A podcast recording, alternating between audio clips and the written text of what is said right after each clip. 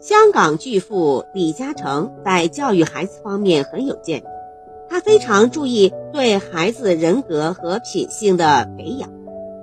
他从小就要求两个儿子在生活上简朴，事业上信守承诺，特别教导儿子努力工作，不要占任何人的便宜。当李泽钜和李泽楷到八岁时，李嘉诚召开董事会，就让儿子坐在专门设立的小椅子上。开始，兄弟俩觉得好奇好玩，就瞪大眼睛，认真听父亲和各位董事讨论工作。有时候，大家争得面红耳赤，吹胡子瞪眼儿，俩兄弟吓得哇哇直哭。李嘉诚说：“孩子别怕，我们争吵是为了工作，正常现象。”有一次，李嘉诚主持董事会讨论公司应拿多少股份的问题，我们公司拿百分之十的股份是公正的，拿百分之十一也可以，但是我主张只拿百分之九。董事们有的赞成，有的反对，争论不休。这时，李泽钜就站在椅子上说：“爸爸，我反对你的意见，我认为应该拿百分之十一的股份，能多赚钱呀。”弟弟李泽楷也急忙说：“对。”只有傻瓜才拿百分之九的股份呢，哈哈，孩子，这经商之道学问深着呢，不是一加一那么简单。你想拿百分之十一发大财，反而发不了；你只拿百分之九，财源才能滚滚而来呀。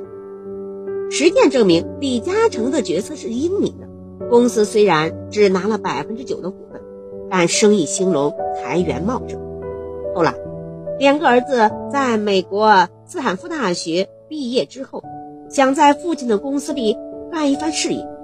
李嘉诚沉思片刻说：“嗯，我的公司不需要你们。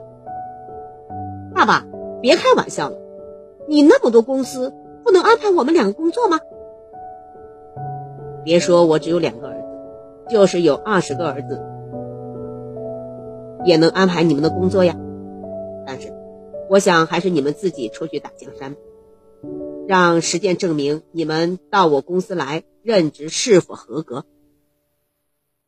兄弟俩这才恍然大悟，原来父亲是把他俩推向社会去经风雨、见世面、锻炼成才。兄弟俩决定先到加拿大去。母亲舍不得他们远走高飞，希望丈夫能把他们留下。李家说。中国有句俗话：“鸡窝里飞不出金凤凰，院子里练不出千里马。”让他们出去闯闯。兄弟俩来到了加拿大，李泽钜开设了地产开发公司，李泽楷成了多伦多投资银行最年轻的合伙人。李嘉诚在香港常常打电话问兄弟俩有什么困难，他可以帮忙解决。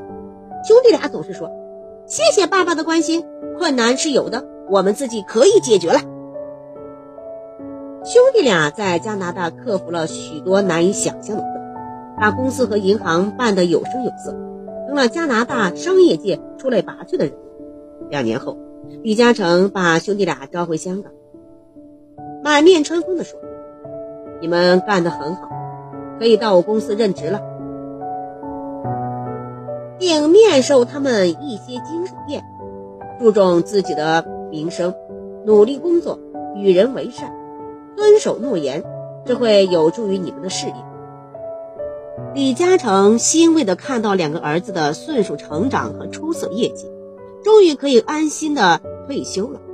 每当人们称赞他们兄弟俩时，李泽钜总会说：“感谢父亲从小对我们的教育，他是最好的商业教师，尤其在受教。”不赚钱这点上，我从父亲身上学到的最重要的一点就是，怎样做一个正直的商人。教育孩子应培养他们独立的意志和耐心，过分的溺爱只会阻碍孩子的发展。感谢收听，再见。